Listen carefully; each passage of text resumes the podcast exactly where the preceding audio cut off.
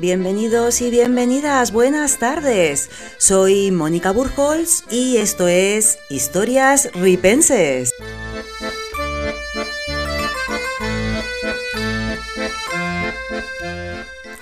Durante dos horas voy a acompañarte esta tarde hablando de un montón de curiosidades relacionadas con la alimentación a lo largo de la historia. Sí, sí, sí, sí, sí, ya verás, vamos a hablar de un tema, bueno, uno, un montón de temas que seguro, seguro te van a resultar muy interesantes.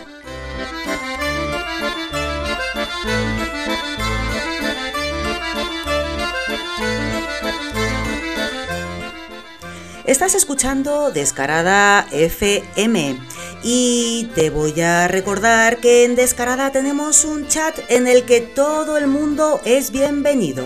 Si quieres contarme cualquier cosa, si quieres hacer cualquier comentario, puedes hacerlo en el 631 26 99 69. Sí, sí, sí, ahí podrás participar en el programa, un programa que se está realizando en directo, porque yo estoy aquí para ti emitiendo, radiando desde los estudios de Madrid.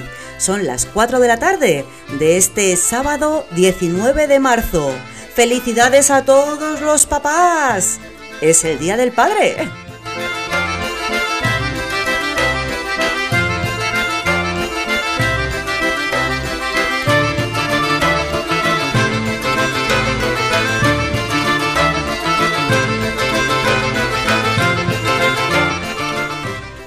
Te adelanto que vamos a hablar sobre la historia del cacao. Seguro que el chocolate te encanta. Hablaremos del yogur. Hablaremos. ¿De qué hablaremos? Hablaremos del vino. Y en la segunda parte del programa tendremos una invitada muy especial que va a contarnos un montón de curiosidades acerca de las gallinas y de la historia de los huevos.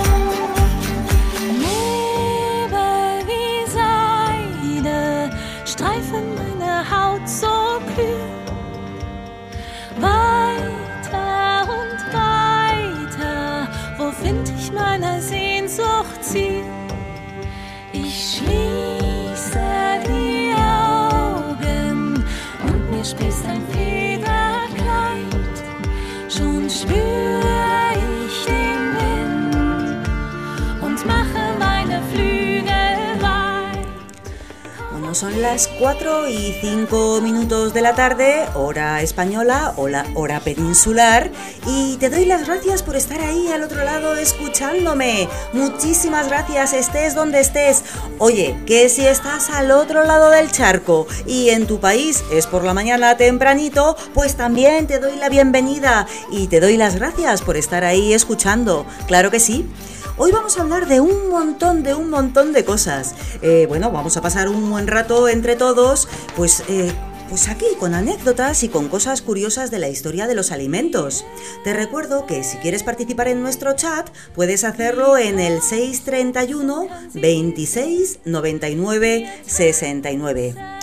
Soy Mónica Burholz, estás en Historias Ripenses y en nada, en nada, empezamos, porque hoy tenemos muchas cosas de que hablar, ya te digo. Y eso sí, en la segunda parte del programa, a partir de las 5 de la tarde, ya te adelanto que la cosa va a tener huevos. Sí, sí, sí, sí, sí. Beatriz Quero, nuestra invitada especial, se va a encargar de traernos aquí un montón de historias relacionadas con las gallinas y los huevos. Ya ves, te vas a sorprender.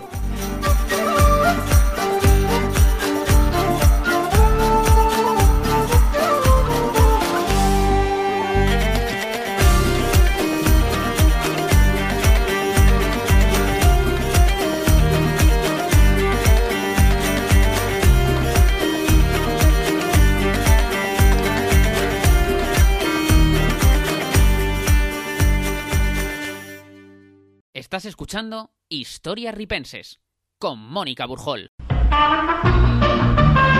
Teatro Luchana, en Madrid.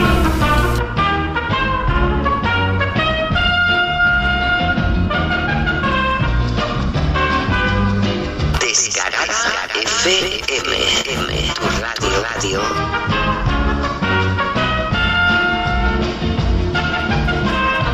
Muerto de risa, nuevo espectáculo, nuevo estreno, 11 de febrero. Hay dos novedades principales. Primera novedad es que es un giro al humor, es un show 100% comedia, 100% de humor. Y la segunda novedad es que voy a estar yo solo en el escenario. Te lo vas a pasar de campanillas, te vas a reír, bueno, te vas a morir de risa. Muchos de vosotros os estaréis preguntando, ¿y qué vas a hacer con todo el merchandising de la obra anterior? Es decir, con los panfletos, ¿qué vas a hacer con los mil calendarios que he hecho para que se lleve la gente? O con las bolsas. ¿Sabéis lo que voy a hacer con todo esto? Comérmelo. Vamos a pasar de humor negro a esto. Muerto de risa, viernes y sábados a las diez y media de la noche. El próximo que me diga que me reinvente, le voy a dar una hostia. Pero sin preguntar, ¿eh? Estás escuchando Descarada FM, tu radio. Tu radio, tu radio. Bueno, y ahora sí, ahora sí, vamos a comenzar este Historias Ripenses con la primera, bueno, pues con las primeras historias que os traigo y con las primeras anécdotas que os traigo acerca del chocolate, porque ¿a quién no le gusta el chocolate? Hombre, vamos a ver, que a nadie le amarga un dulce. El chocolate está muy presente en nuestras vidas, vamos, es que de hecho, en cuanto hay alguna celebración, algo que regalar, vamos a ver, ¿quién no ha regalado alguna vez una caja de bombones. ¿O a quién, a quién no le ha gustado alguna vez recibir como regalo una caja de bombones? Si es que el chocolate hoy en día en nuestra cultura, pues ya te digo yo que está, está como muy, muy, muy, muy, muy metido. Lo utilizamos en los postres. A ver, hay gente que cuando come en una celebración especial y de postre no le dan algo de chocolate, que le da la impresión de que aquello no ha sido una buena comida. Y no solo eso, hoy en día lo utilizamos incluso para tratamientos de belleza, chocolaterapia. Claro que sí, vamos, seguro que lo has escuchado alguna vez. Claro, dicen que el chocolate también entre sus muchas propiedades está la de que es un gran antioxidante. Pues sí, sí, que igual oye me pongo yo un día una mascarilla de chocolate en la cara y luego cuando me la quite me he quitado 20 años de encima, que no me conoce ni mi hijo. Vete a saber, vete a saber, todo puede ser, habrá que probarlo. Pero entre tanto, venga, ¿qué os parece si investigamos un poquito sobre los orígenes del chocolate? Venga, pues vamos allá, vamos a ello.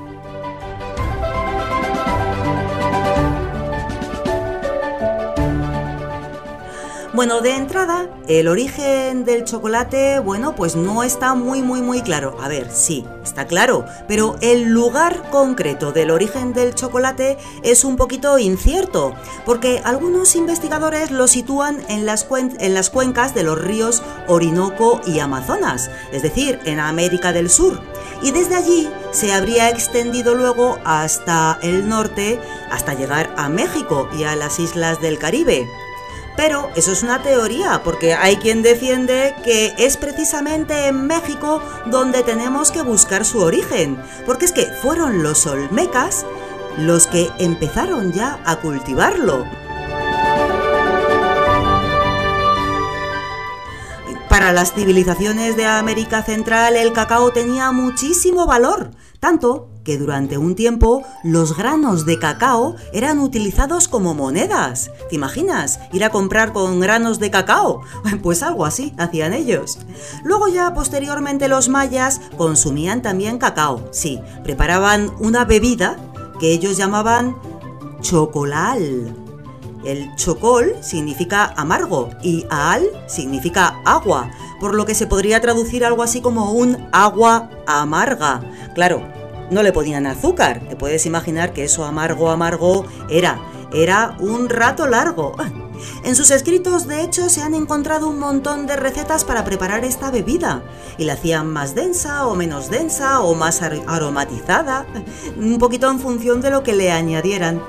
Y para los mayas, era un producto muy, muy codiciado. Era consumido por la realeza y por las personas de alto rango, por los guerreros, por ejemplo, también.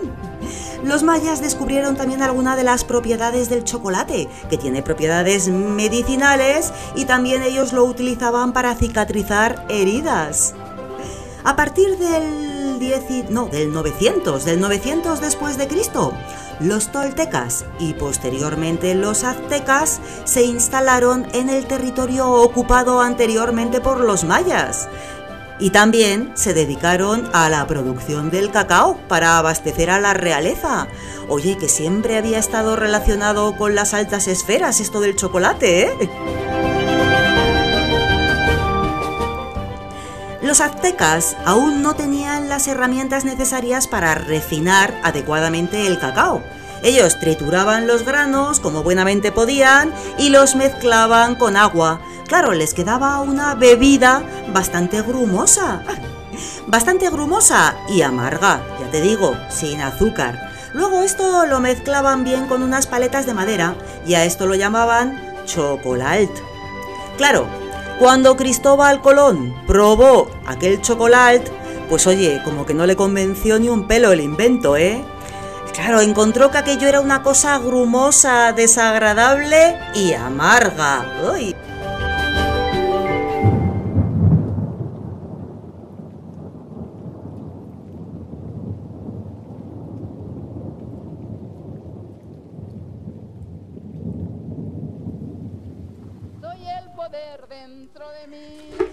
Y ahora vamos a escuchar una canción de Amparanoia que, bueno, está cantada por Amparanoia y en la que participa la abuela Margarita, que viene de la cultura maya, ella es una integrante, era una integrante del Consejo de Ancianos de América, portavoz de sabiduría ancestral. Yo creo que lo mejor es no tener miedo. No tener miedo. Soy mañana, soy aurora, soy la luz, soy la sombra, el presente, el ahora, alma de cantaora. Alma de cantaora. Hablar del despertar femenino. Soy la tierra, soy el cielo, soy la luna en un espejo, soy chamana, sanadora, alma de cantaora. Alma de cantaora. El poder es dentro de nosotros. Y cantaré. El poder es dentro de nosotros, dice la abuela Margarita. Claro que sí. Oye, que me están llegando por el WhatsApp, por el grupo de WhatsApp, fotografías de, de, algún postrecillo que alguien está por ahí ahora mismo disfrutando. Bizcochito de chocolate negro. ¡Oh, qué cosa más rica, eh! Madre mía, si es que ya te digo yo, ¿a quién no le gusta un buen chocolate? Rayo y fuego, soy hermana luchadora y lo bien que combina con un montón de ingredientes y un montón de elementos. Vamos, que de hecho, de hecho, en España no es muy habitual, pero sí que es cierto que en otros países como en México se utiliza también para, bueno, pues para recetas de, de, carne. Por ejemplo, el pollo al chocolate. Yo lo he comido y está buenísimo.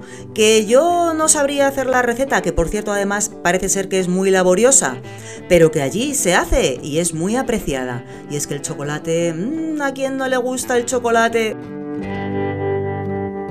Soy chamana, sanadora. El presente, el ahora. Soy mañana, soy aurora.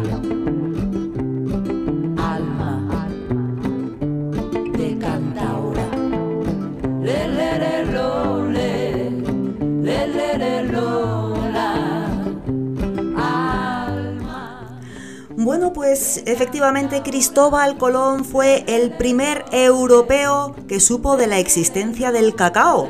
Esto fue en su cuarto viaje a América. Colón estaba frente a Cuba, en la costa de la isla de la Juventud, y bueno, en una isla que entonces se llamaba, o hasta hace poco se ha llamado, Isla de los Pinos. Entonces subieron a la embarcación productos de la tierra y entre otros subieron unas semillas de cacao. Claro, él no tenía ni idea de qué era aquello. Y de hecho luego cuando le dieron a probar la bebida del chocolate, ya te digo yo que no le resultó muy agradable. Pero fíjate, una cosa que sí les debió sorprender muchísimo a los españoles es que aquellos granos tuvieran tanto valor para que fueran moneda. Sí, y es que, por ejemplo, un conejo. Bueno, pues un conejo se podía comprar por 8 semillas de cacao. Sí, sí. Una dama de compañía. Bueno, pues una dama de compañía, 10 granos de cacao. Un esclavo, 100 granos de cacao. Claro, a los españoles entonces les dio la impresión de que allí, en América, el dinero crecía literalmente de los árboles. ¿Te imaginas? Claro, era cacao, el dinero era cacao.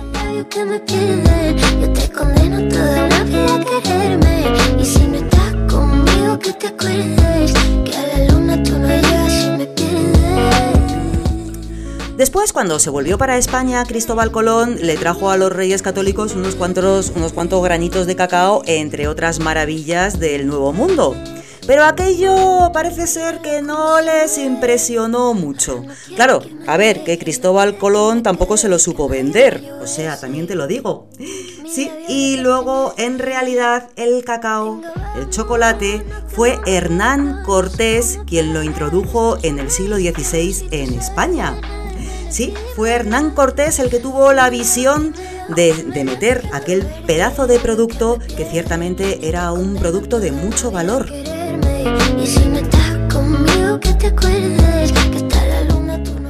Y durante algún tiempo el chocolate fue exclusivo de la corte y de la aristocracia. Sí, sí, durante casi 100 años el chocolate se consumía en España, pero no en el resto de Europa. Luego ya Ana de Austria, hija del rey de España, se casó en el 1615 con el monarca francés Luis XIII y ya llevó en su maleta a Francia un montón de granos de cacao porque a ella le apasionaba el chocolate. Y poco a poco, entre unos y otros, se fue dando a conocer en toda Europa. Porque luego también llegó un italiano, un tal Antonio Carletti, que había pasado una larga temporada en las Indias y lo introdujo en Italia. Y bueno, pues así poco a poco se fue dando a conocer en todos los países, hasta el día de hoy, en el que el chocolate es algo, bueno, imprescindible, fundamental en nuestras vidas. Claro que sí. Oye, cuéntame, ¿cuál es tu chocolate favorito? ¿Te gusta negro? ¿Te gusta con leche? ¿Te gusta con almendras? ¿En qué postre lo utilizarías? Bueno, ya veo que aquí en el grupo hay quien lo utiliza para hacer bizcochos. Yo también, ¿eh? Yo también. Pero es que hay tantas cosas que se pueden hacer con el chocolate. Unas cookies de chocolate. Ya te digo, incluso a lo mejor ¿Te gusta mm, cocinar cosas diferentes, nuevas recetas y también lo introduces como salsa con alguna carne? Cuéntanoslo en nuestro chat. No sé qué tienen las flores lloronas, las flores del campo santo, que cuando las mueve el viento llorona parece que está llorando, que cuando las mueve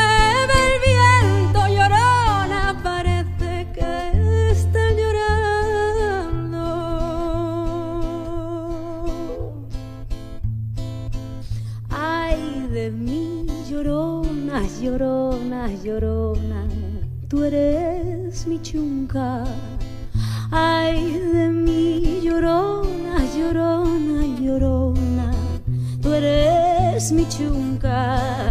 Me quitarán de quererte llorona, pero de olvidarte nunca. Me quitarán de quererte llorona, pero de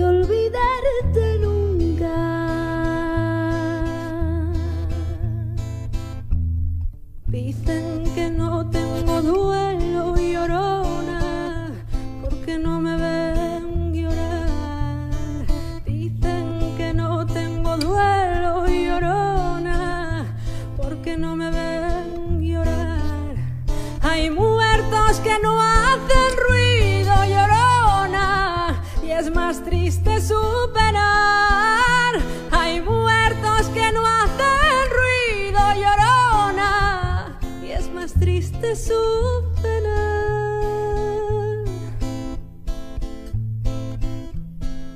Si porque te quiero quieres llorona, quieres que te quiera más.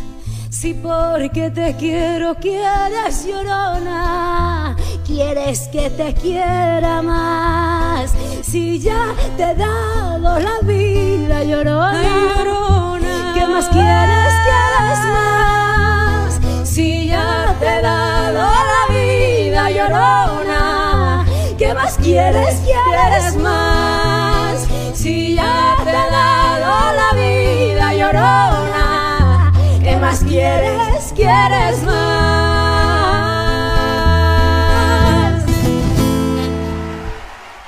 Bueno, pues ahí estaba ese Llorona, 22 minutos, pasan de las 4 de la tarde, hora peninsular en España. Y oye, a través del chat me ha llegado, bueno, me han llegado un montón de cosas. Entre ellas un chiste de Colón que nos manda nuestro compañero Javi García. Oye, a ver si soy capaz de descargarlo y pasarlo por la radio. Venga, vamos a intentarlo. Tonto el que no Entre tanto, vamos a escuchar Hijo de la Luna, de Mecano. Que una hembra gitana conjuró a la luna hasta el amanecer. Llorando pedía al llegar el día de esposar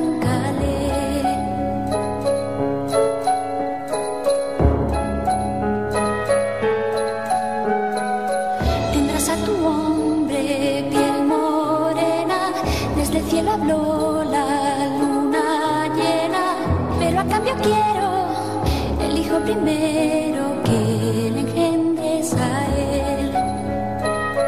Que quien su hijo inmola para no estar sola,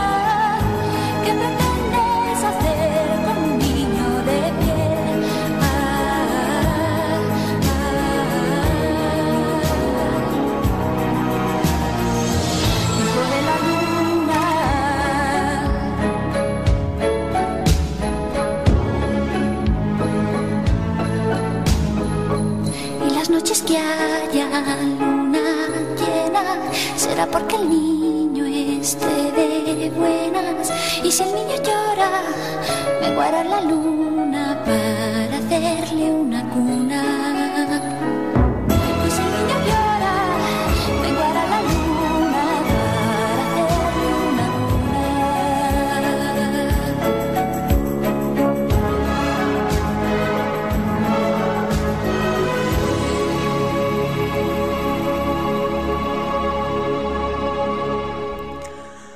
Bueno, pues ahí estaba ese hijo de la luna de Mecano. ¿Sabéis cómo conquistó Colón América o no? Llegó Colón allí y les dijo a los indios que había allí, les dijo a los indios, dice, me llamo Colón y como me llamo Colón, os vengo a colonizar.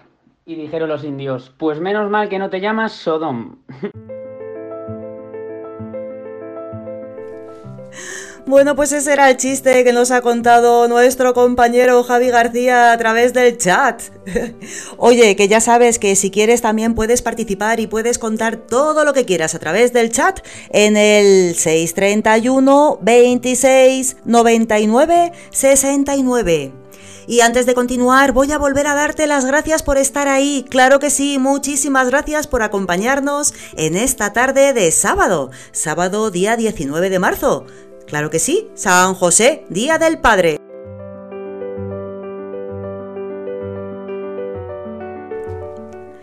Nos acercamos a las cuatro y media de la tarde y vamos a hablar un poquito sobre el vino, sobre el vino, pero un poquito, que el vino daría mucho de qué hablar y a ver, yo experta en vinos tampoco soy, pero sí te voy a contar un poquito así por encima que el consumo del vino viene de muy antiguo.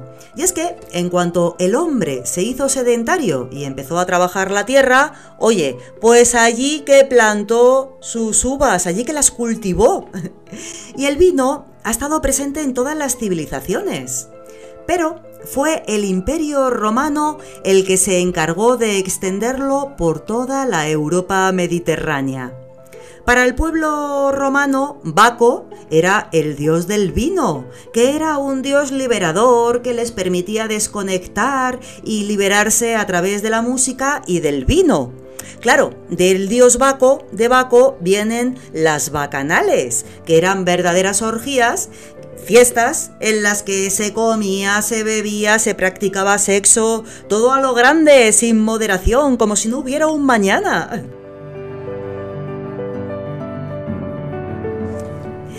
Pues se han encontrado vasijas de vino romano con etiquetas que plasman, su producción.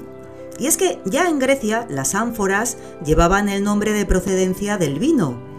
Y luego entre los romanos se añadió el nombre del cónsul y del año de la cosecha. O sea, era algo así como, a ver, por ejemplo, vino de Samos, tercer año de consulado de Lucio Pacobio. Vamos, que era necesario estar un poquito enterado de los vaivenes de la política para saber de, con exactitud de cuándo era ese vino, porque si no, no te enterabas.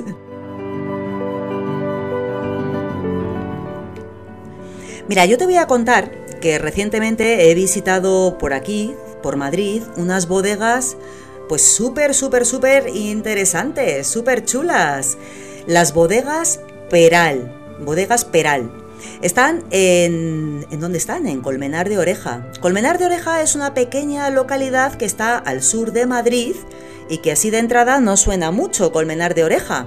Bueno, pues allí te digo yo que hay cosas súper interesantes para pasar un día muy entretenido.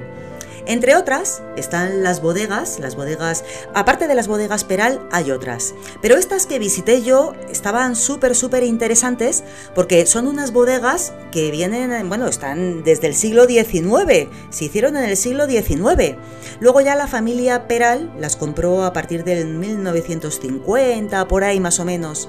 Entonces, claro, tú entras en las bodegas, bajas, porque son unas bodegas subterráneas, y ves que como una especie de gruta que está excavada en la, en la tierra, parece que las paredes están hechas a mordiscos, como nos decía el propietario de las bodegas que nos las enseñó, Jesús, Jesús Peral. Es como, como que las hayan estado haciendo pico pala, pico pala. Y es que así las hicieron. Luego además en las bodegas, a ambos lados, hay vasijas, unas vasijas enormes de barro, que son las vasijas originales, que se introdujeron en la bodega en el momento en el que se construyeron. Y bueno, es muy curioso también ver cómo la, la bodega mantiene una, una temperatura siempre ambiente. En palés, entonces tiene una mesa. Tiene una mesa con una distancia. Si está haciendo una barrica de 2.25, pues pone un molde. Entonces coge las tablas, coge el palé y las va poniendo. Pa, las duela, otra duela, otra duela, otra duela. Y al final, tiene que coger una duela del palé que sea exactamente ese agujero. Entonces el cubero bueno hace pa, pa, pa, las coge tres y te cuadra la barrica ya la pasa al compañero. Ah. el cubero malo sería, coge una, anda, me falta un poquito, un milímetro. me falta dos, porque tiene que hacer este diámetro siempre para una barrica es exacto. Y el que hace, tiene una mesa, es una mesa con dos, dos láminas así de, bueno, tiene varias láminas, ¿no? Y tú vas poniendo las duelas. Y tiene que cuadrar este diámetro, tiene que ser perfecto. Vale, vale, vale. Pero ni un milímetro tiene que fallar. Entonces tú fíjate, una así, otra así, otra así, otra así, porque esto te lo hace una máquina, claro, y cada una tiene una serie de milímetros. Y de ahí viene. Bueno, bueno, bueno, se me ha colado, le he pisado, ese era Jesús, Jesús el propietario de las bodegas Peral, explicándonos cuál es el origen de la expresión a ojo de buen cubero. Y es que, como nos explicaba Jesús, eh, todo el tema viene a partir de las duelas. Las duelas con D, como muela, pero con D de duela. ¿Qué son las duelas? Pues como él nos contaba, son esas tablillas con las que se forman las paredes curvas de los toneles, de los toneles o de las cubas. Claro, como nos explicaba Jesús, un cubero bueno lo hace a ojo, porque claro, todas las cubas tienen que tener el mismo diámetro, si no, fíjate tú qué chapuza. Y el cubero bueno es el que sabe distinguir la duela apropiada de la anchura necesaria para hacer, pues eso, para hacer el barril y sobre todo la última, la última es la fundamental, es la que tiene que tener la medida justa para cerrarlo. ¿Eh? Curioso, curioso el tema de la explicación de por qué se dice lo de a ojo de buen cubero.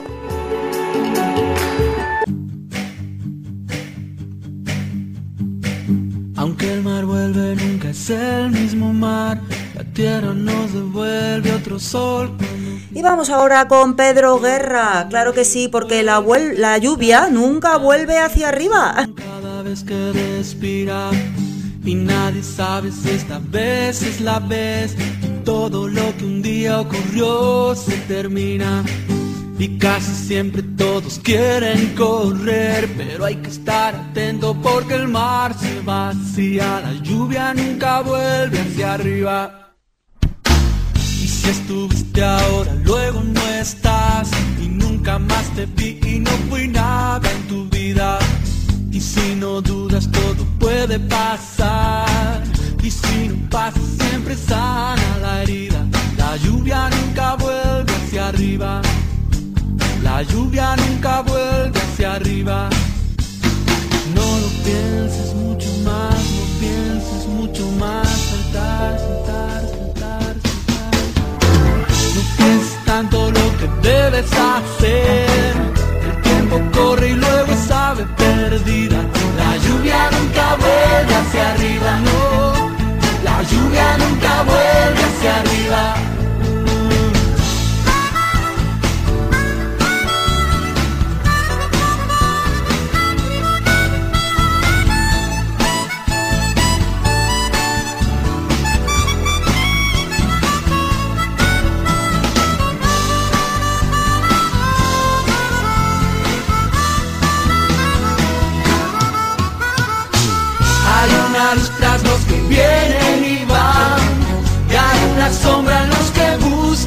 La lluvia nunca vuelve hacia arriba, la lluvia nunca vuelve hacia arriba, la lluvia nunca vuelve hacia arriba, la lluvia nunca vuelve hacia arriba.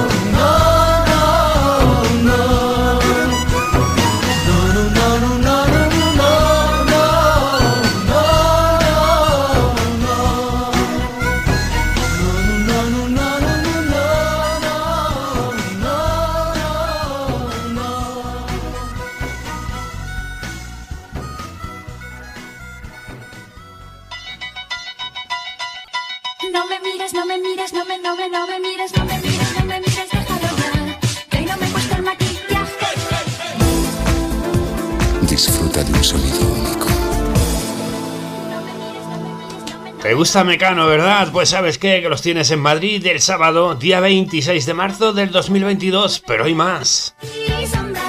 Descarada FM te invita a ti y a tu pareja a que asistáis el próximo sábado día 26 de marzo del 2022 en el espacio raro de IFEMA en Madrid a este musical Mecano Experience Cruz de Navajas. ¿Te lo vas a perder?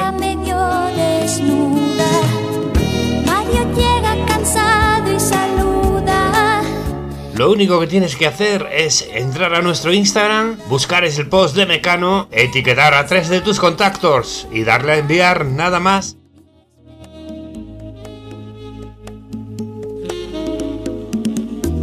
Esta es tu radio, radio, radio. Bienvenido, bienvenido a Descarada, FM, tu radio, radio, radio. Y continuamos, continuamos en esta tarde de sábado 19 de marzo, Día del Padre. Y vamos a hablar ahora de una cosa, oye, una cosa curiosa, una cosa interesante. Los banquetes en la Edad Media, las costumbres y los modales en los banquetes en la Edad Media.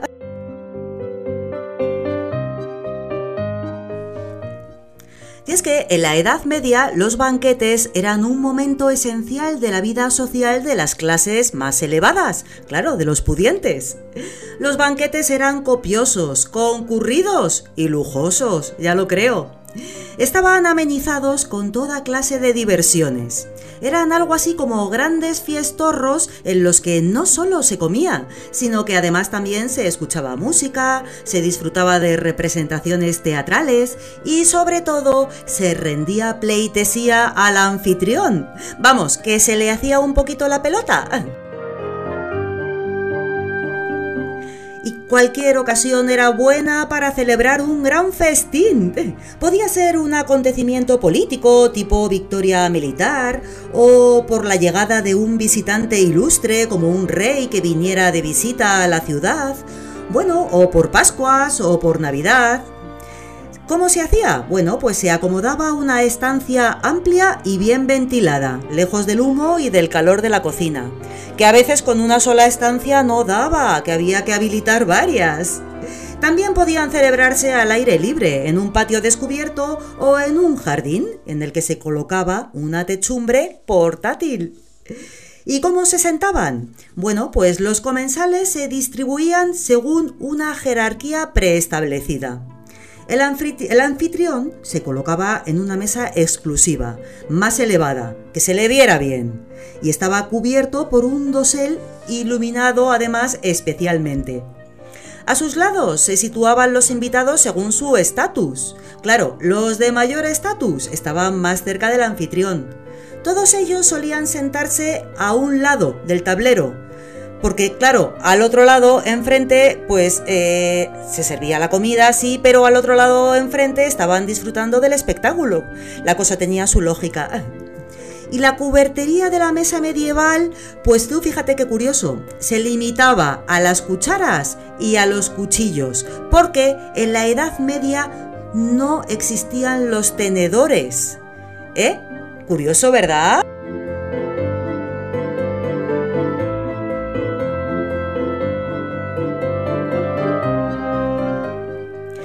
Bueno, ¿y cómo es esto de que no existieran los tenedores en la Edad Media? Te preguntarás. Bueno, pues mira, el potaje, por ejemplo, se comía con cuchara, sí, pero para los alimentos sólidos los comensales comían con las manos, tal cual, ¿Para qué se van a preocupar? Bueno, eso sí, había unas normas de decoro. Por ejemplo, en Castilla, el código legal de las partidas establecía que los trozos de carne debían cogerse con dos o tres dedos. O sea, nada de echar la mano entera al puño. No, no. Hombre, un poquito de decoro. Y es que el tenedor no se empezó a utilizar para comer en Europa hasta el siglo XVI. O sea, bueno, se empezó a usar, porque luego ya lo que es implantarse se implantó un poquito ya más tarde incluso.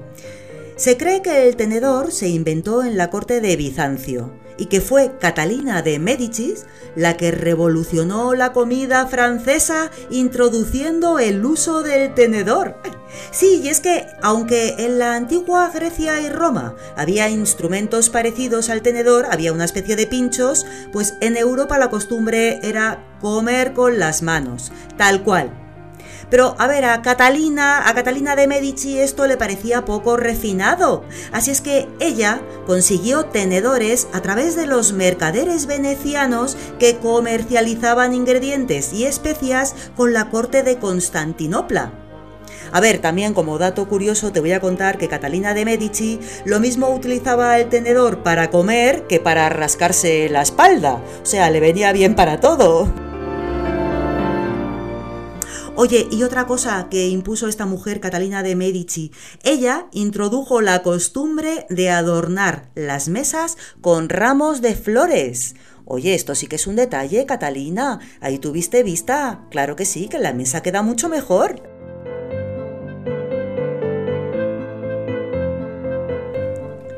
¿Y la servilleta? ¿Qué me decís de la servilleta? Bueno, pues curiosamente hasta el siglo XV la servilleta tal y como la entendemos hoy no existía. ¿Y cómo se limpiaban las manos? dirás tú. Bueno, pues con el mantel, claro, sepa qué más. Las manos y los labios, la boca, todo con el mantel. Claro, te puedes imaginar cómo quedaba el mantel de enguarrinado después de una gran comilona. Y fue el gran Leonardo da Vinci el que inventó la servilleta. Allá por el año 1491, Leonardo da Vinci estaba a las órdenes del duque de Milán, que era su mecenas.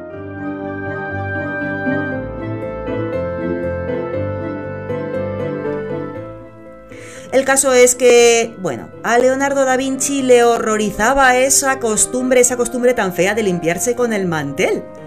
Y Leonardo actuaba también como maestro de ceremonias en los banquetes que organizaba el duque. Así es que a Leonardo se le ocurrió una gran idea. Dijo, venga, va, voy a poner a todos los comensales un pañito individual para que se limpie cada uno. O sea, lo que viene a ser una servilleta, pues eso. Ay, amigo, pero la idea no se entendió bien. No, no, no, para nada, para nada. ¿Y qué ocurrió? Bueno, pues que cada invitado utilizó su pañito, utilizó su servilleta, pues según le pareció. Es decir, algunos, por ejemplo, se sentaron encima de la servilleta. Otros la utilizaron para sonarse las narices. Y luego ya los más juguetones, los más alegres, pues se la tiraban, se la lanzaban como si fuera una pelota. Ay, pobre Leonardo da Vinci, que su idea no fue bien entendida hasta más tarde. La mesa aquel día te puedo asegurar que quedó tan enguarrinada como siempre.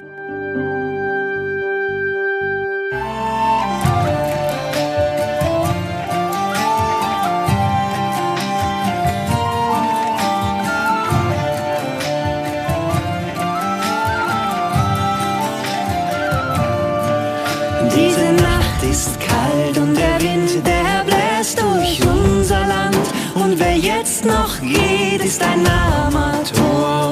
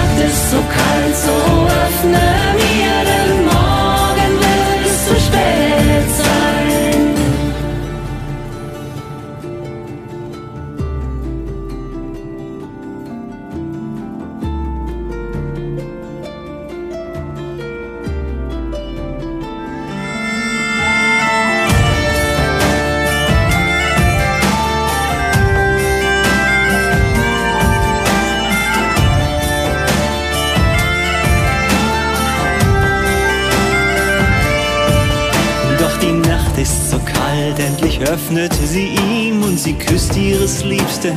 Kalte Stirn, diese Nacht ist so kalt, doch sie öffnet die Tür und er küsst sie siebenmal dafür. Oh, öffne mir, lass mich hinein,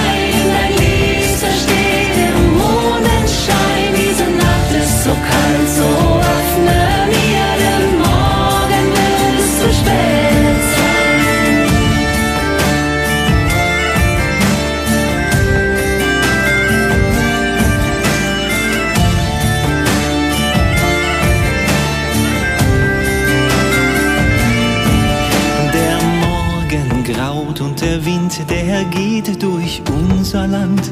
Doch das Mädchen liegt in ihres Liebsten Arm und danket sehr der kalten. Bueno, seguimos, seguimos aquí en Descarada FM, historias ripenses, acercándonos a las 5 de la tarde. Oye, mira, Anatere, a través del chat, nos comenta que si queremos comprar vino, podemos comprarlo en las bodegas Faro Blanco, que nos lo mandarán con mucho cariño. Oye, pues nos meteremos a, a mirarlo, claro que sí, Anatere, que a mí me gusta el vino. Y se me ha olvidado comentaros antes, que también me pareció muy curioso cuando estuve en aquellas bodegas, en las bodegas Peral, que Jesús había hecho un vino especial que se, se llama vi- vino eh, Meninas, las Meninas, porque dos de las Meninas del cuadro de Velázquez nacieron allí, en Colmenar de Oreja. Oye, que al final va a ser que Colmenar de Oreja es el ombligo del mundo, ¿eh? ¡Qué curioso! Bueno, y ahora vamos a escuchar esta, bueno, este temazo, esta, esta balada, no lo sé, que me encanta, me encanta. Es un romance de Luarna Lubre. Polo mundo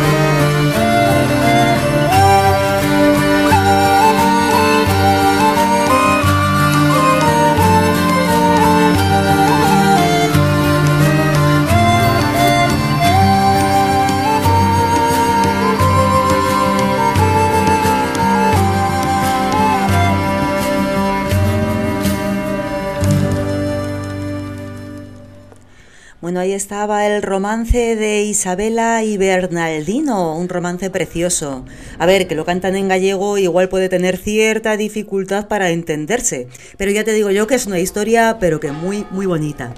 Oye, y estamos ya muy cerquita, muy cerquita de las 5 de la tarde, muy cerquita, muy cerquita de esa segunda parte del programa en la que tendremos aquí a Beatriz Quero hablándonos acerca de los huevos y de la historia de las gallinas. Pero antes vamos a hablar un poquito, un poquito del curioso origen del yogur, porque tú sabes que el yogur se inventó por casualidad. Sí, sí, sí, sí, como tantas otras cosas, ¿eh? Que mira tú como a Newton le cayó una manzana en la cabeza. Bueno, pero mira, el caso es que el origen del yogur está un poquito ahí también, está un poquito nebuloso, un poquito incierto. Porque los búlgaros dicen que el yogur se inventó en Bulgaria, claro que sí. Pero por otro lado, también, pues oye, hay quien reclama la identidad del yogur. Eh, otras, bueno, pues otros países, otros países, como los turcos, por ejemplo, también dicen que es suyo. Bueno, eso no está muy claro, no está muy claro. Lo que sí que está claro es que en estas regiones europeas, hace así, así como 4.000 años, había tribus nómadas que viajaban de un lado para otro. Entonces, estos grupos de personas nómadas transportaban la leche en recipientes hechos con pieles de animales. ¿Qué pasó? Que estos recipientes hicieron que nacieran bacterias. Claro, tú imagínate, el calor, el movimiento. ¿Qué ocurrió? Pues que el líquido, la leche, fermentó. Y oye, toma ya. Así, sin más, nació el yogur. ¿Eh? Fíjate, de una casualidad como otra cualquiera. Pues ahí lo tienes. Y oye, lo importante que es el yogur hoy en día en la alimentación, ¿eh? Vamos, que de hecho hay muchos países donde lo utilizan para todo. Cualquier salsa, no solo en postres, cualquier salsa, cualquier base de una comida. Oye, ¿y lo bueno que está el yogur? ¿A ti cómo te gusta el yogur? Venga, cuéntanoslo en el chat. ¿Qué yogur es tu yogur favorito? ¿Te gusta con tropezones? ¿Eres de los que dice no, no, no, yo con tropezones no? A mí que esté todo ahí, pues eso, suavecito. A mí es que me gusta de todas las maneras. Helado, en salsa. Oye, qué rico está el yogur. Cuéntanos, cuéntanos de tu experiencia con el yogur. Ya sabes, en nuestro chat. Una persona que me arrulle. Oye, ¿que no sabes cuál es nuestro número para acceder al chat? El 631 26 99 69. Ahí está. que me quite de sufrir.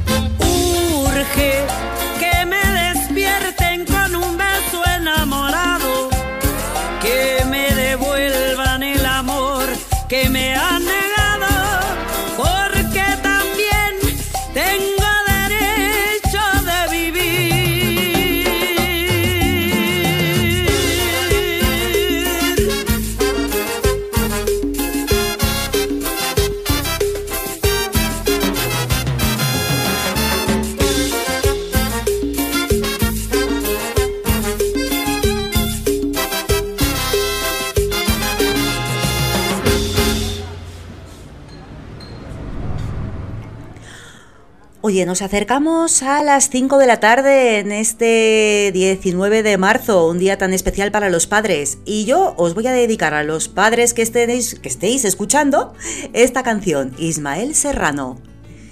Papá, cuéntame otra vez ese cuento tan bonito de gendarmes y fascistas y estudiantes con flequillo y dulce guerrilla urbana en pantalones de campana y canciones de los Rolling y niñas en minifalda.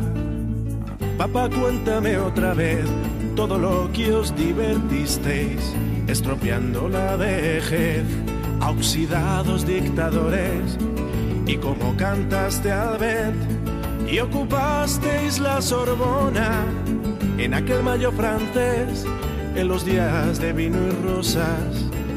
Papá, cuéntame otra vez esa historia tan bonita de aquel guerrillero loco que mataron en Bolivia y cuyo fusil ya nadie se atrevió a tomar de nuevo y como desde aquel día todo parece más feo.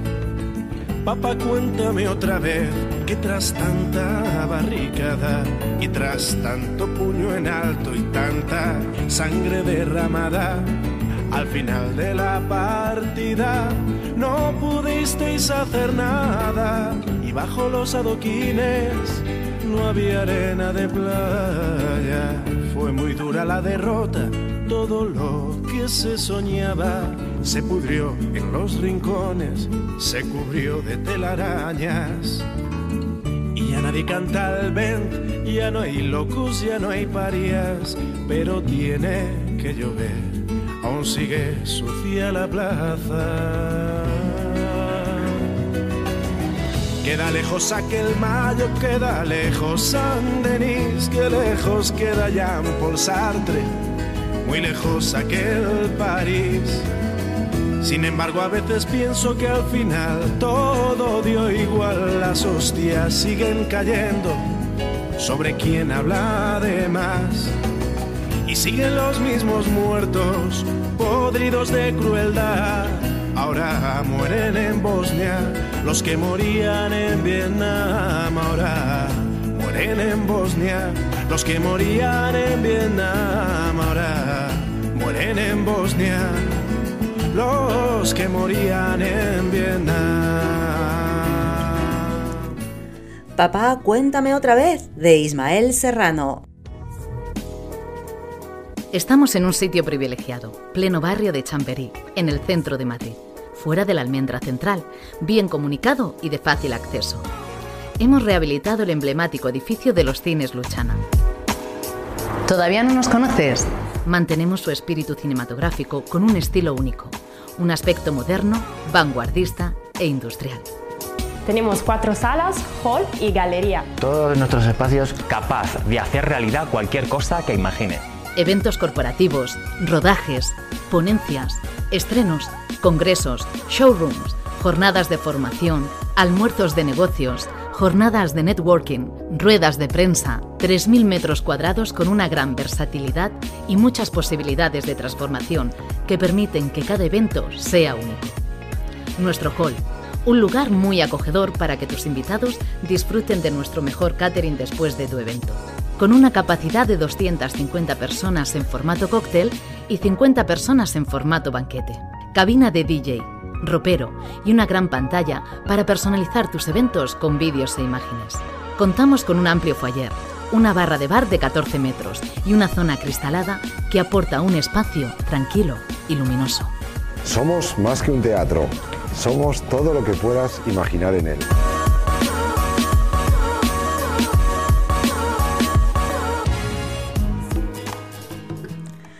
Bueno, dos minutos pasan de las 5 de la tarde aquí, en España. Bienvenido, bienvenida. Si te acabas de incorporar, estás escuchando Descarada FM, historias ripenses. Muchísimas gracias, de verdad, muchísimas gracias por estar ahí al otro lado. Enseguida vamos a escuchar la entrevista a, pues a quién, a Beatriz Quero, propietaria de una granja de gallinas de huevos ecológicos, que tiene mucho, mucho que contarnos acerca de las historias, bueno, de la historia de las gallinas y de la alimentación y de los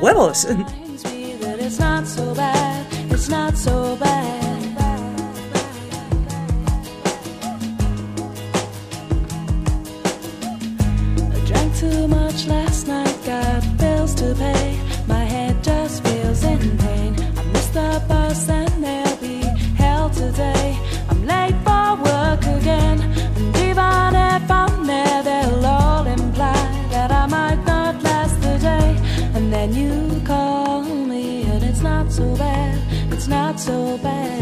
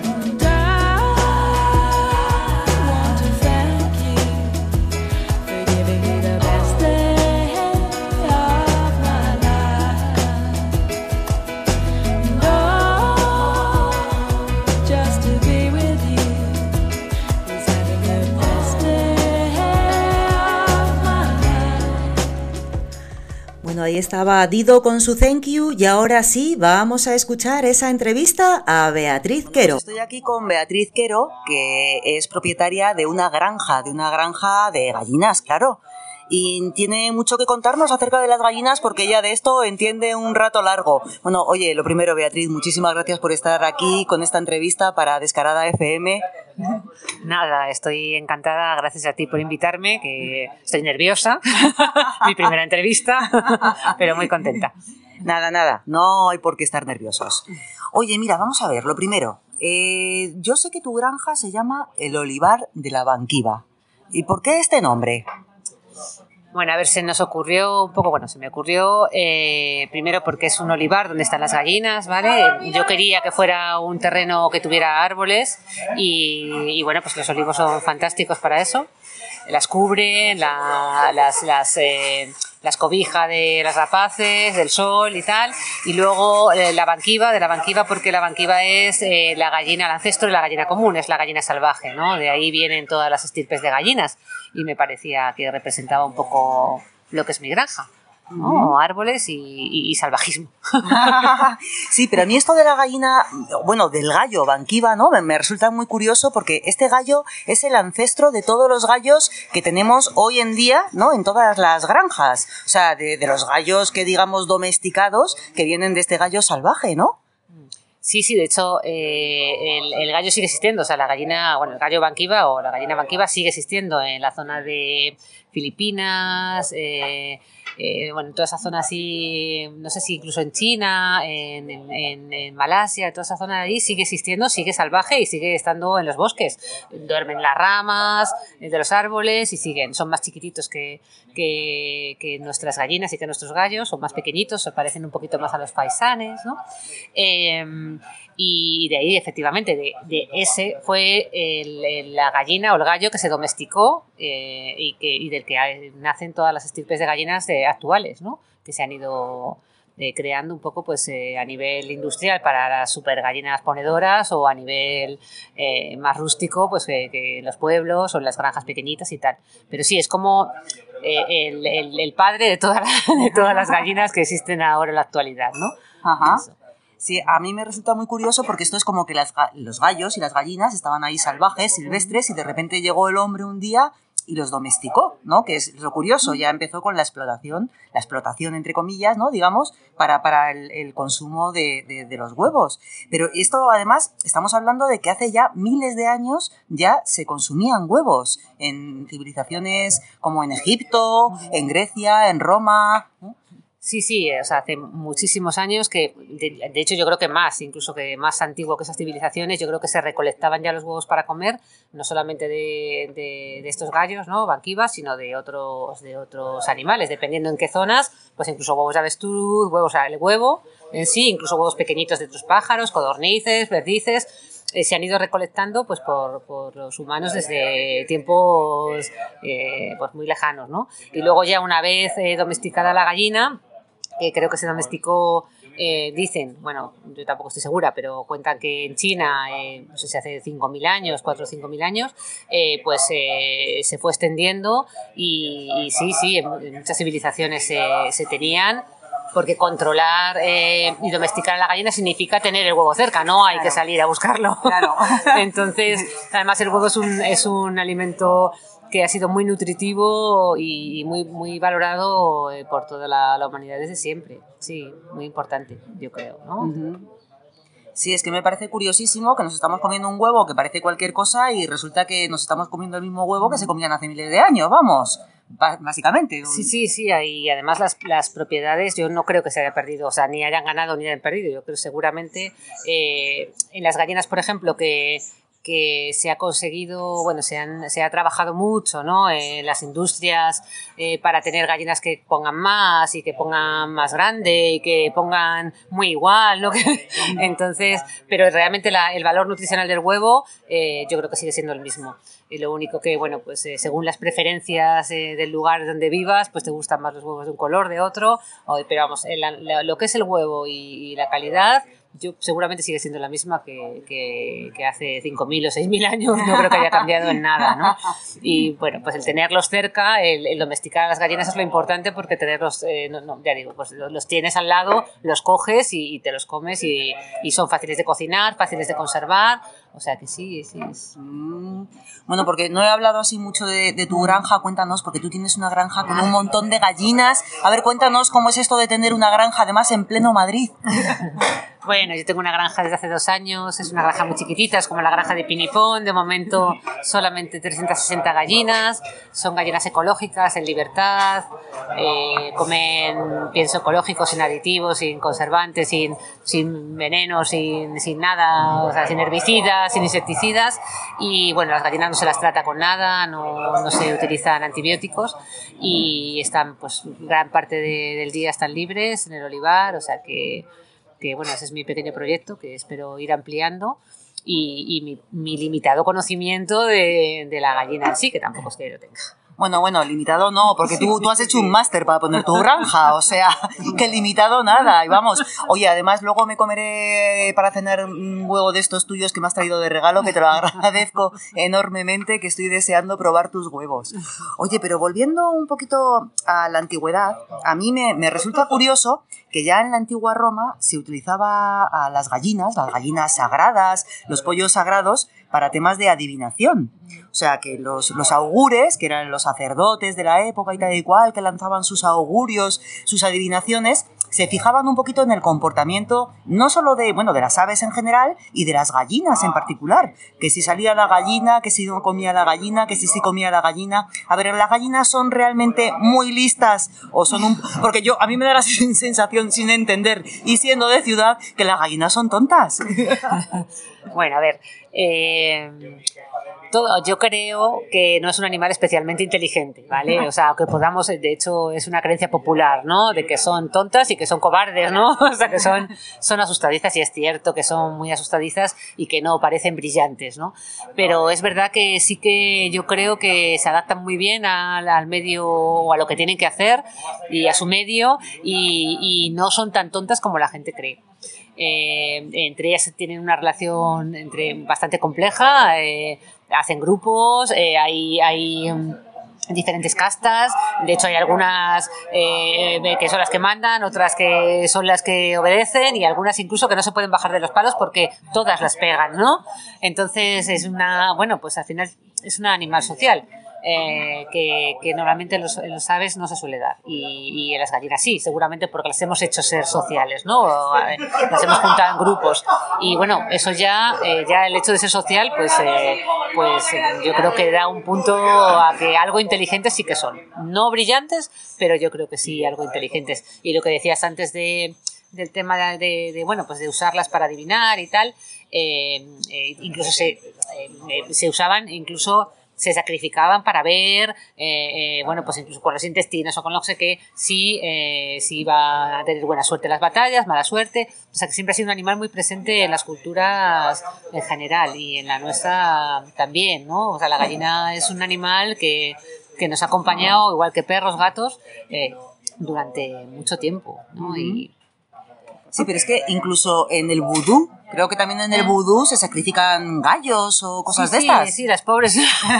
están en todo. Sí, están en todo. Por eso digo que en, que en todos tem- temas de adivinación, temas de buena suerte, temas de, de, de brujería, ¿no? O de santería y todo eso, la gallina es la pobre, el animal, y el gallo, el animal que se sacrifica y que, y que se usa, ¿no? No sé, qué, no sé qué historia tiene, pero es verdad que, que no se utilizan conejos, ni se utilizan perros, ni se utilizan... es, la gallina. No sé si es porque es, lo más cercano que tenemos, ¿no? En, ave, pero bueno, sí es verdad que sí que se usan para esas cosas, sí.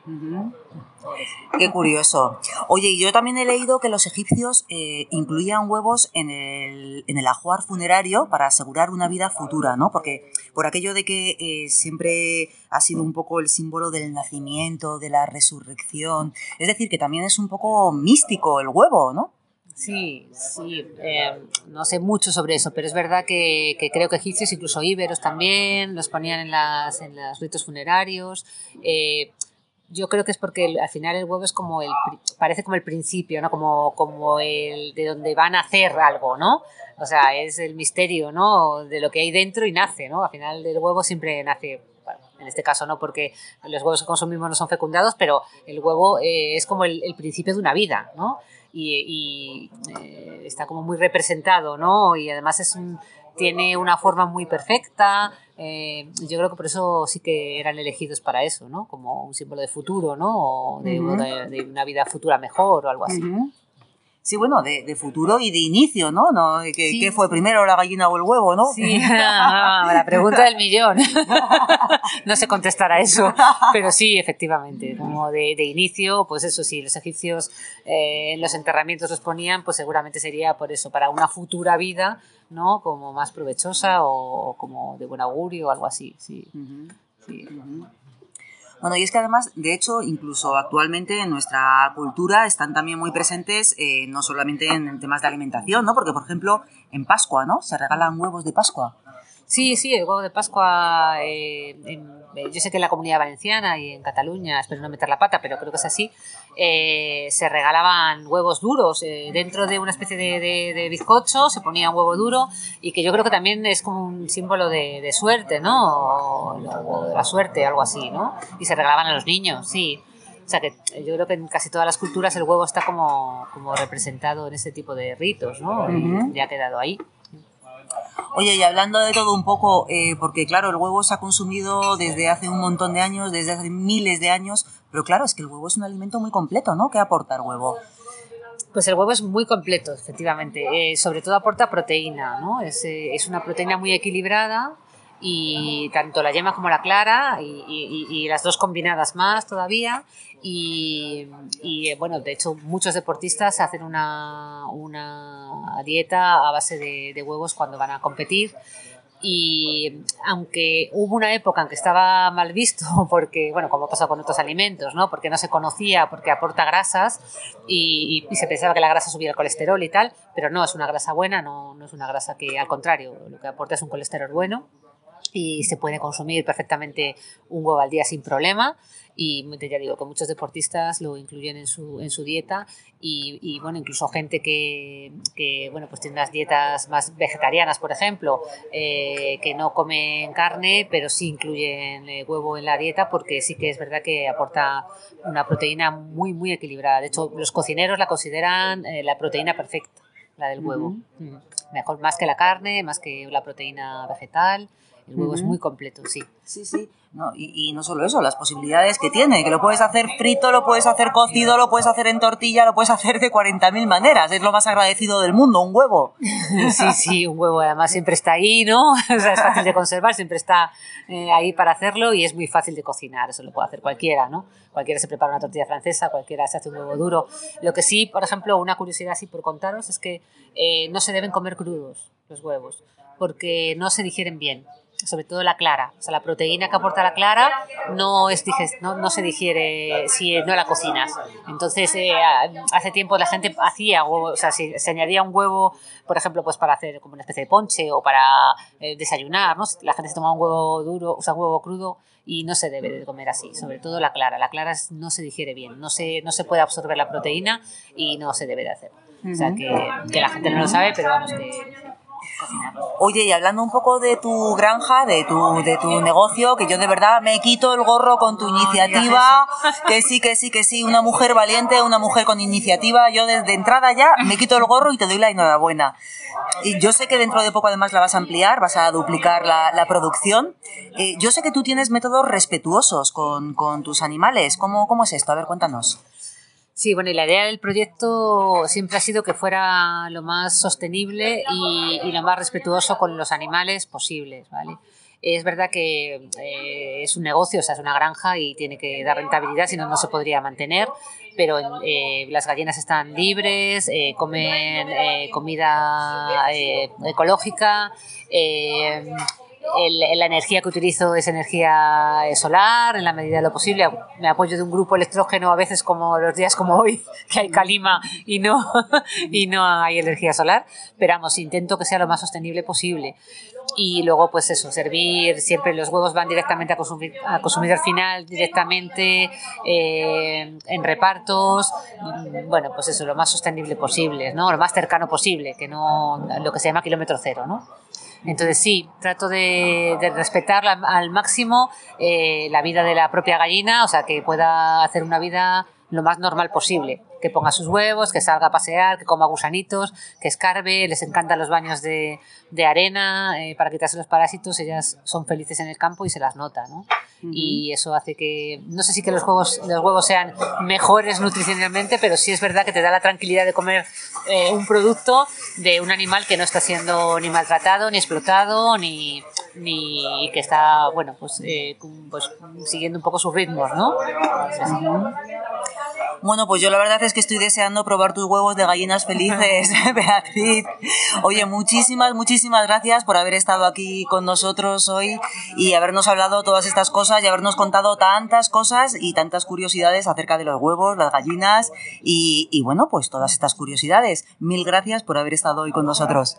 No, gracias a ti por haberme invitado y encantada, espero haberlo hecho bien. Un beso para todos. Bueno, pues ahí estaba Beatriz, Beatriz Quero, que claro que sí, Beatriz, lo hiciste fenomenal, fenomenal. Nos has contado un montón de cosas y un montón de curiosidades súper interesantes. Beatriz, Beatriz, que yo sé que dentro de poco vas a duplicar tu producción, vas a tener 700 y pico gallinas. Y que, oye, que te da un poquito de cosa porque los tiempos que corren no son tiempos fáciles, son tiempos complicados.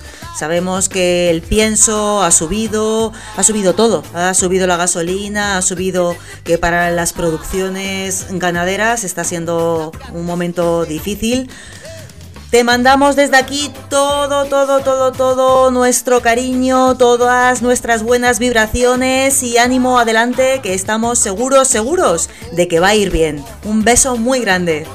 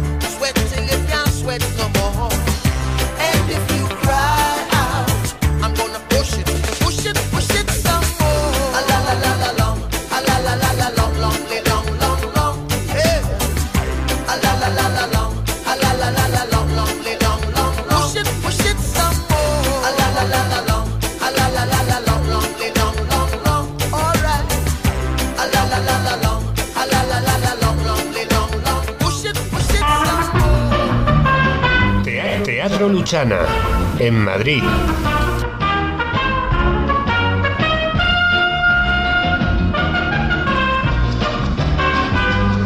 Descarada FM, tu radio. radio.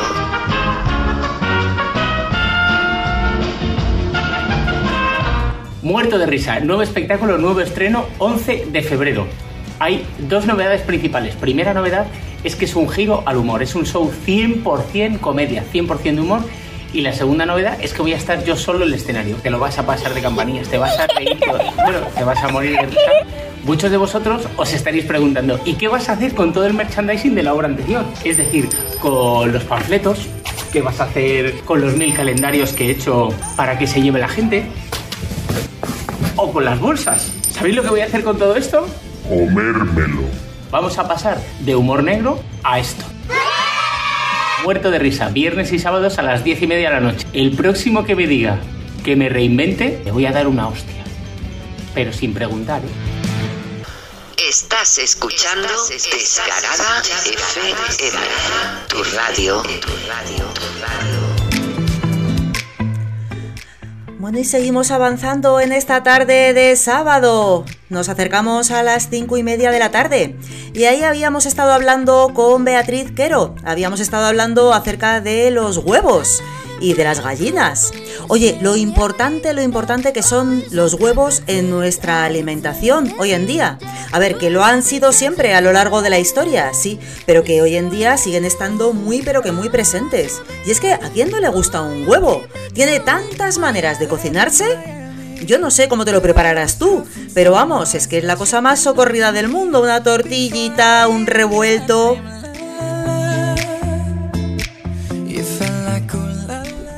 Oye, a mí una cosa que me resulta muy curiosa, fíjate tú con el tema este de los huevos, es que nosotros aquí en España, por lo menos, no tenemos costumbre de desayunar huevos. No, no, yo creo que no, que así en general no. O sea, tú ves una película americana y están todos ahí con sus huevos, con sus bacones y sus cosas, ¿no? Pero aquí en España, pues oye, como que no hay costumbre, ¿no? Ahora, eso sí, cualquier español se va de vacaciones unos días, va a un hotel en el que hay buffet libre de desayuno, en el que siempre suele haber huevos revueltos, y vamos, nos tiramos todos como locos a por los huevos revueltos.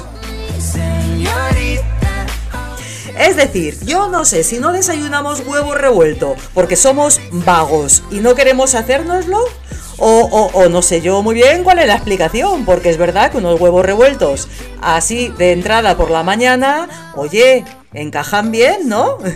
¿Cómo lo ves tú? ¿Tú desayunas huevos en tu casa? A ver, escríbenos, cuéntanos en el chat. Ya sabes, en el 631 26 99 69. A ver, que yo no sé, igual estoy equivocada y es solo en mi casa donde nunca se ha comido un huevo para desayunar. Pero yo juraría que así en España no es costumbre desayunar huevos, ya te digo, a no ser que estés de vacaciones y te lo pongan en el buffet. Yo no sé por otros países cómo será la cosa. Pero bueno, si eres de otro país y en tu país es habitual desayunar huevos por la mañana, cuéntanoslo, cuéntanoslo en el chat, en el 631 26 99 69.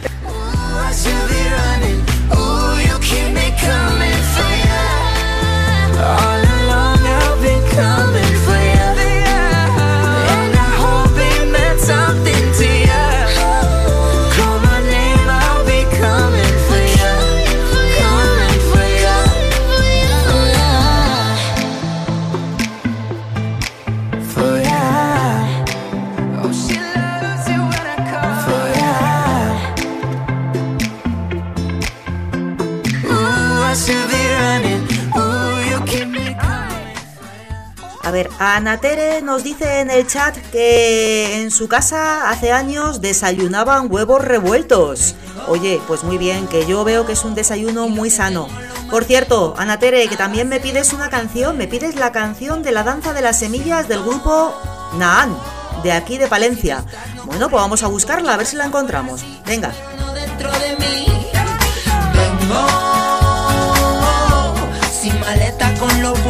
Esta canción mi remedio vitamina para el vivir. Vuelvo y acelero si estás lejos pongo el freno cuando pasas junto a mí. La melodía de una rumba me dijo el secreto no está en la tumba, sino en el vivir. Y viviendo a todo trapo, olvidé caminar despacio y las heridas en mis pies sentí. No cantaré a lo que desconozco, solo a lo que entró en el fondo, como el pozo del vino que bebí. Y antes de emborracharme, brindaré mirando a tus ojos y gritaré. El secreto es el amor que siento por ti. Tengo, y lo que tengo lo mantengo a base de amor y fe. Si no estás no corre el viento, quizás afuera sí, pero no dentro de mí. Vengo sin maleta con lo puesto y esta canción mi remedio, vitamina para el vivir. Vuelvo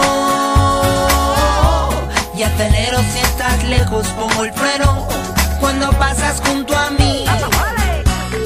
Primera lección aprendí, pero olvidé el cuaderno al salir. Y en la escuela de la vida no se puede repetir.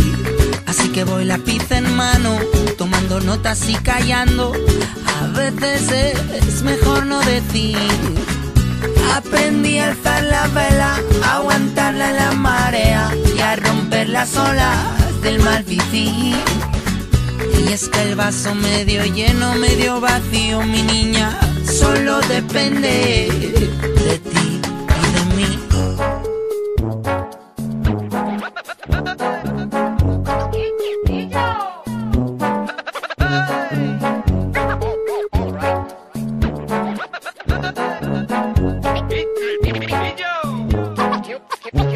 Y no es más rico el que más lleva, sino el que algo tiene y lo conserva, sin enfriarlo, sin olvidarlo en un cajón. Hay mayor tesoro que el que guardas en tu corazón, no en el bolsillo triste de un pantalón. Tengo, y lo que tengo lo mantengo a base de amor y fe. Siento que si no estás no corre el viento, quizás afuera sí, pero no dentro de mí. Vengo sin maleta con lo puesto y esta canción mi remedio, vitamina para vivir. Vuelvo y acelero si estás lejos, pongo el freno cuando pasas junto a mí.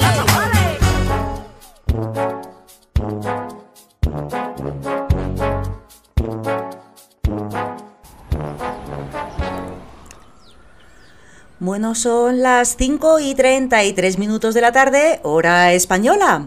Y continuamos aquí en Historias Ripenses. Y continuamos con los huevos. Sí, sí, la cosa tiene huevos hoy, ya lo creo. Y es que, a ver, los huevos están muy presentes en nuestra vida a todos los niveles. En la alimentación, en... Bueno, pues ya te digo, llega la Pascua, pues los huevos de Pascua. Pero, ¿y qué me decís del lenguaje, del idioma? Hombre, estamos todo el día con los huevos en la boca. Y en este sentido, yo entiendo que si viene, por ejemplo, ahora mismo un extranjero, ¿no? Por ejemplo, venga, va, un inglés que quiera aprender el idioma, el idioma español, por lo menos, el castellano que hablamos aquí en España, oye, para aprender a manejar la palabra huevo en las expresiones, Ojo, ojo, eh, le va a costar, le va a costar lo suyo. Por ejemplo, te puedo decir que le va a costar un huevo. ¿Qué querría decir eso? Bueno, pues que le va a costar muchísimo trabajo, es un sinónimo. Me ha costado, bueno, me va a costar un huevo, te va a costar muchísimo trabajo. Que la cosa cambia si has comprado algo y dices, es que me ha costado un huevo. Hombre, que ha sido carísimo, que aquello estaba por las nubes, un precio muy alto. La estrella que más brilla cuando ríes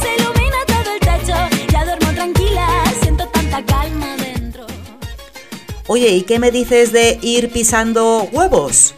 Si vas pisando huevos es que vas muy despacio, vas así como muy lento. Es necesario revivir para poder saborear. Encajo las ideas, reflexión para mejorar. Pero hay más, hay muchas más expresiones que se pueden utilizar con la palabra huevo. Mira, una que no es muy fina, pero se usa, se dice, que es algo así como tócate los huevos.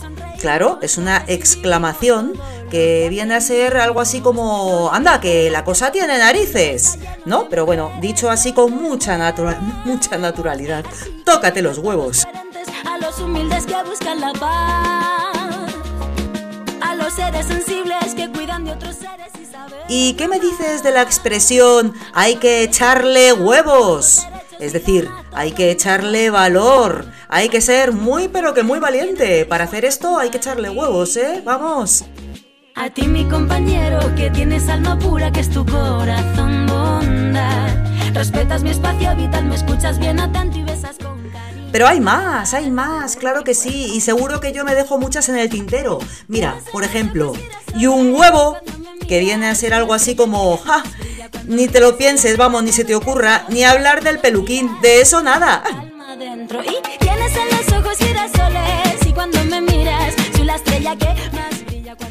Otra más, se lo ha puesto a huevo.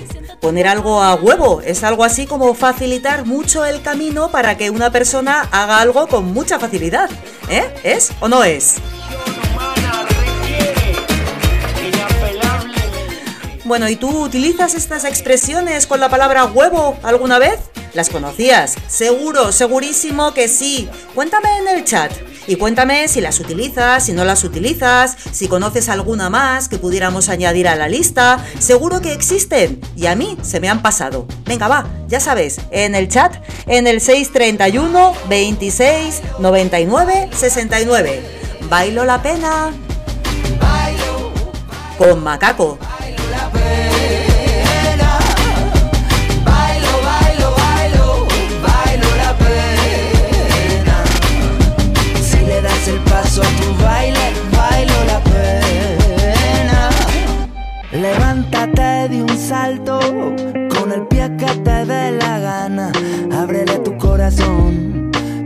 Las persianas.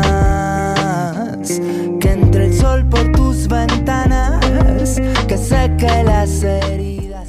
Mira, ya tenemos aquí una nueva, una expresión nueva en el chat. Estoy hasta los huevos. Que viene a querer decir algo así como que estoy pero que muy, muy, muy, muy harto.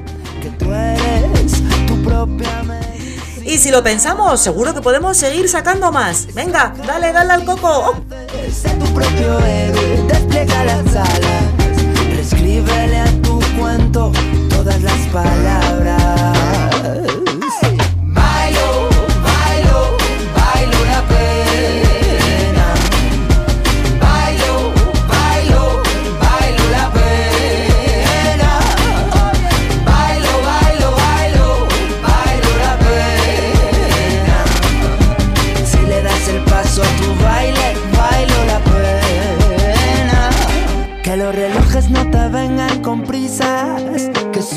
Hasta las tantas, que no seas la mitad de nadie ni de nada.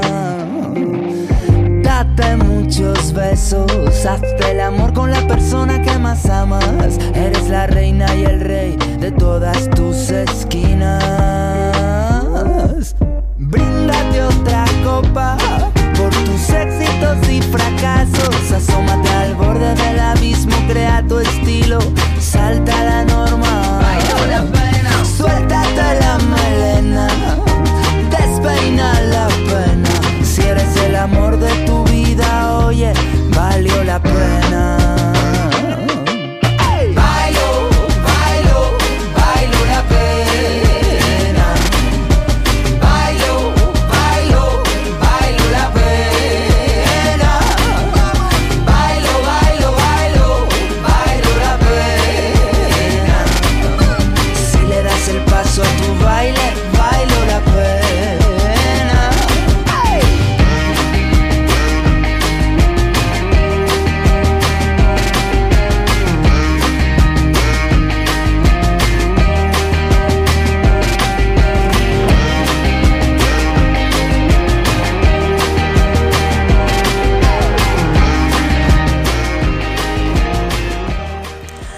Tenemos otra expresión con los huevos que nos llega a través del el chat, que es algo así como no hay huevos o no tienes huevos.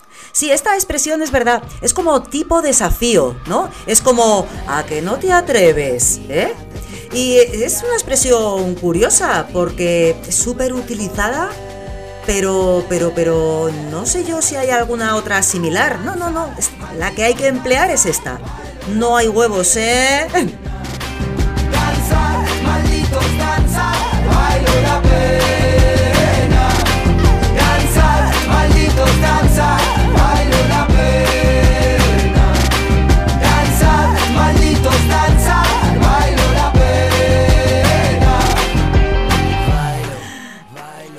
Sara, Sara Martín nos dice otra que es verdad, es muy graciosa. Manda huevos. Es- se dice muchísimo. Manda huevos la cosa. Es como una exclamación de ¡qué barbaridad! Es- yo creo que manda huevos es sinónimo de ¡qué barbaridad! Es que... Estuvimos en Chiapas. Y ahora vamos a escuchar esa petición que nos hacía Ana Tere, la danza de las semillas de El Naan, que viene con una introducción que nos están explicando un poco acerca de la danza o de las semillas. No sé, vamos a escucharlo, a ver qué nos dicen. Nació esta canción.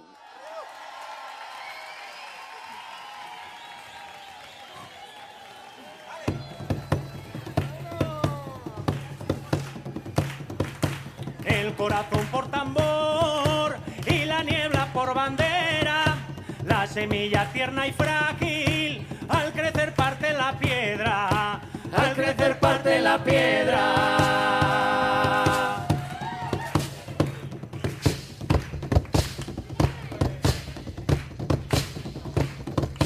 Tiernas manos las plantaron en los esquejes del tiempo y tiernas manos nacieron abonadas en silencio, abonadas en silencio. Hizo semilla, la semilla se hizo trueno, el trueno se hizo garganta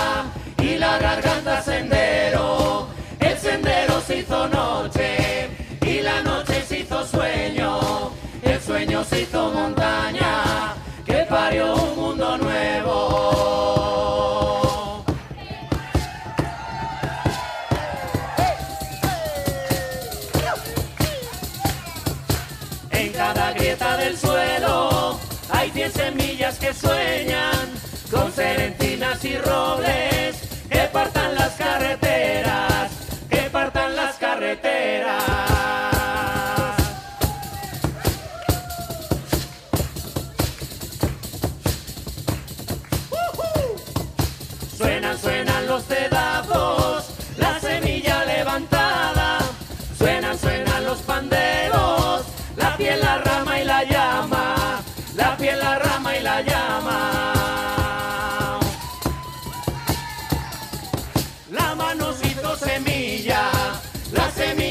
Hizo trueno, el trueno se hizo garganta y la garganta sendero, el sendero se hizo noche y la noche se hizo sueño, el sueño se hizo montaña que parió un mundo nuevo.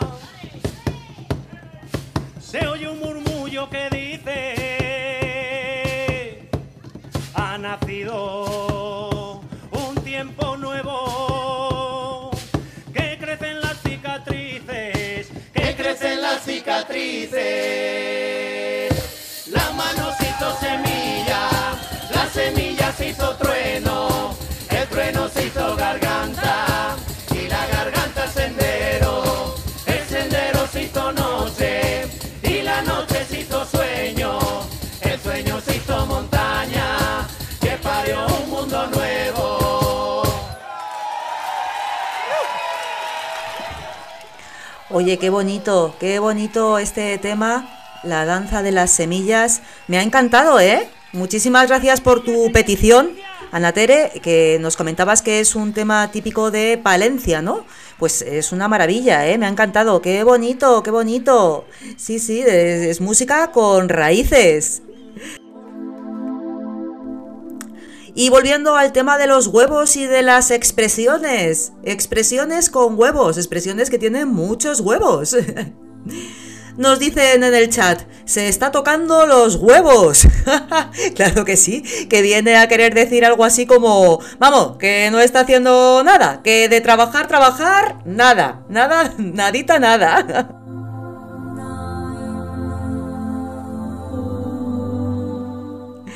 Otra más. Cuando seas padre, comerás huevo. Es verdad. Esta, esta, fíjate, esta es muy bonita. Esta, esta es como, como antigua, ¿no? Tiene como mucho sabor esta, esta expresión, ¿no? Esto es de antiguamente, bueno, ahora ya ves tú, en cualquier casa eh, todo el mundo come lo que quiera, pero antes sí que es verdad que había una, una diferencia, ¿no? Y, y- y bueno, el padre era el que comía las mejores cosas y los hijos, pues oye, en fin, había como, yo no digo que sea mejor ni peor, pero sí que es verdad que el padre era otra figura de autoridad.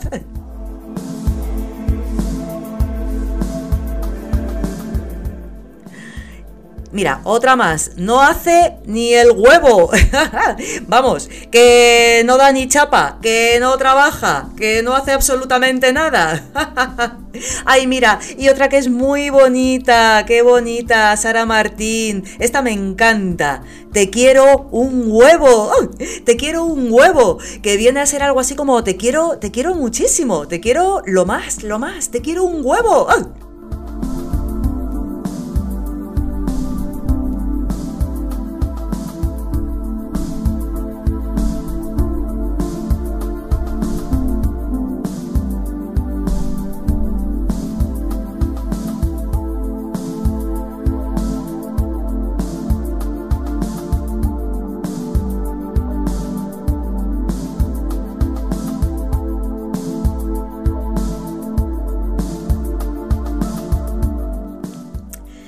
Ana Tere nos dice del grupo que hemos escuchado anteriormente, que ella nos ha solicitado una canción, la de las semillas. Eh, ella nos dice que, es un grupo musical de Palencia con mucha calidad humana y con muy buenos músicos. O sea que, que está claro que tú ya les conoces y sigues su trayectoria. Pues sí, de- desde luego yo, fíjate, no los conocía, pero voy a buscar más cosillas suyas. Me ha gustado. Y la música con raíces me encanta.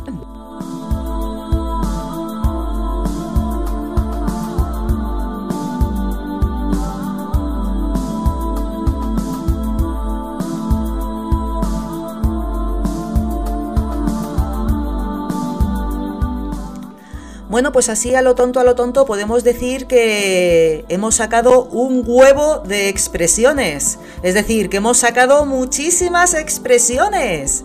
Y yo creo que si seguimos pensando, todavía, todavía sacamos más. Venga, darle, darle, darle al coco. ¡Ah!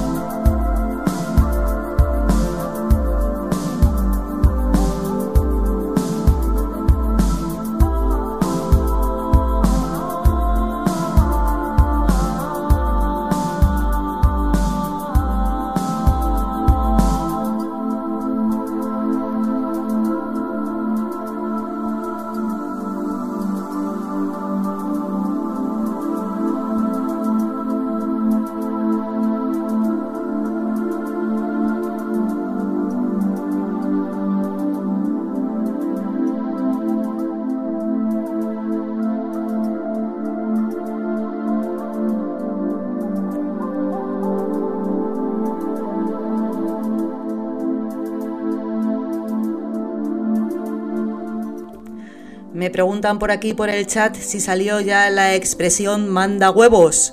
Sí, manda huevos, ya salió. Esa es muy buena y además es súper utilizada. Esa es muy de, muy de madres, ¿no? Muy de, de- o de padres, ¿no? De manda huevos la cosa.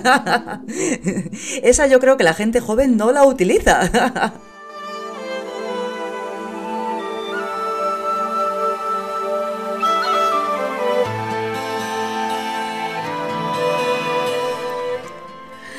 Y bueno, poco a poco nos vamos acercando hasta las 6 de la tarde, en este día 19 de marzo, en este día de San José, Día del Padre. Oye, muchísimas, muchísimas gracias por estar aquí al otro lado acompañándonos en Descarada FM. De verdad que es un gusto poder estar aquí hoy contigo esta tarde.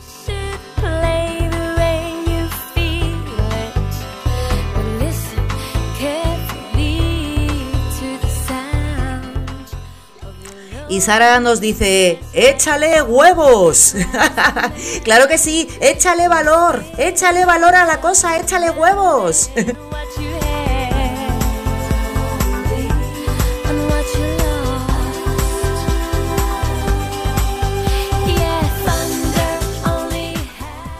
Y nos mandan también a través del chat una adivinanza.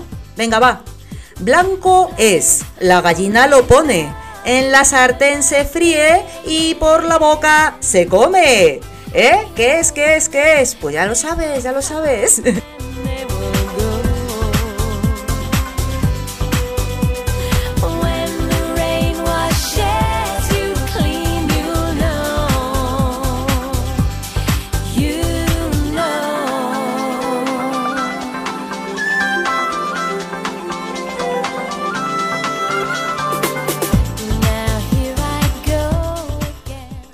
Huevón, huevón. Me dicen huevito, huevito o huevón. Yo como huevito no lo conocía, pero como huevón, eso sí que es verdad que se dice muchísimo. Es un huevón, huevón, huevón, huevón. Se dice de alguien que, que bueno, pues que se deja llevar, que es pusilánime, que no tiene empuje, vaya, que es huevón, que es que no tiene otra definición mejor, huevón.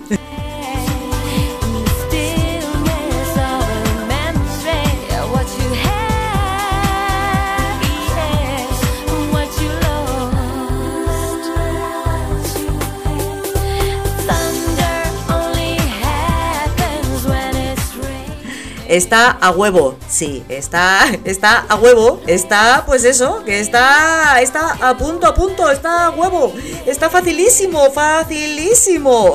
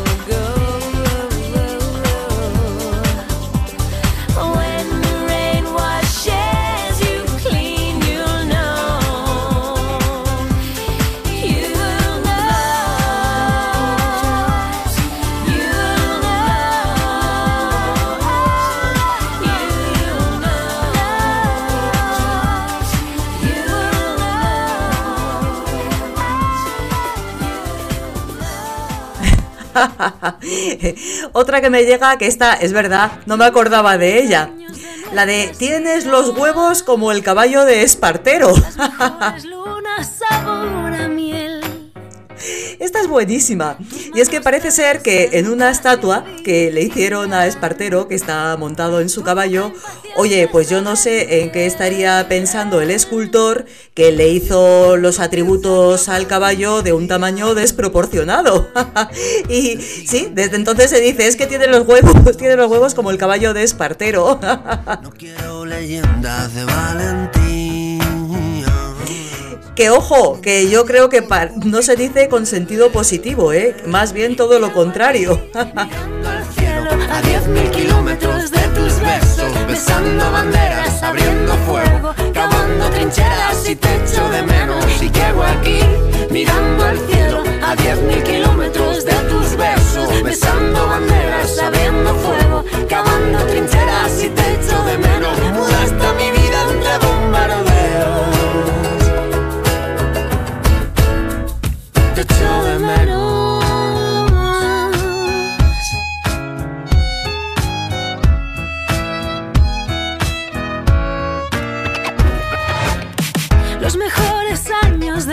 nuestras vidas se los estoy dando no sé a qué o a quién. Emboscado en una misión suicida. Esta puede ser la última vez.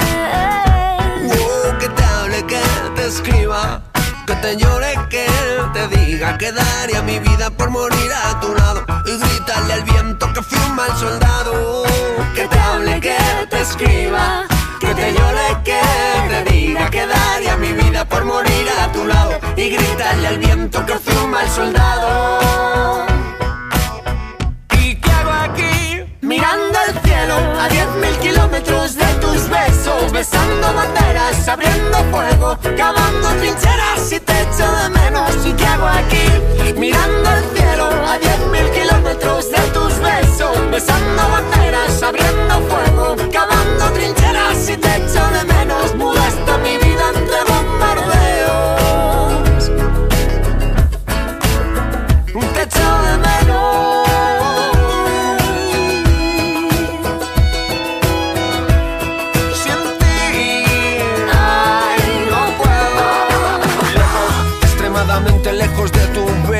intentando en vano cazar las estrellas con los dedos, echándote de menos tu carita de melocotón, tu boca, tu pelo, ah, mirando al cielo, implorando un tiempo muerto al dueño del universo, pa' que escuche mis versos y me mande de regreso directo a la tierra del fuego, a tu cama, llama con besos de queroseno, me enveneno aquí sin ti, extraño tu presencia, carnívoro de tu esencia, duele más tu ausencia que las balas del infierno, del infierno, ¿y qué hago aquí? Mirando al cielo a diez mil kilómetros de tus besos, besando banderas, abriendo fuego. Bueno, nos vamos a ir despidiendo, pero antes, antes deciros otra que me ha llegado a través del chat. Tener los huevos por corbata. Claro que sí, eso es realmente pasar mucho, pero que mucho miedo.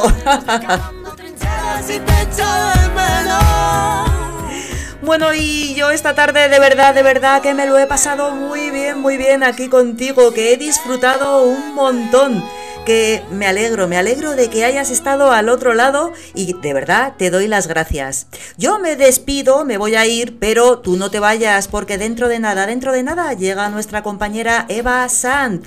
Ya verás qué bien lo vas a pasar con ella. Oye, Muchísimas gracias por habernos acompañado hoy en Historias Ripenses. De verdad, os quiero. Un beso muy grande, muy grande y muy fuerte. Adiós.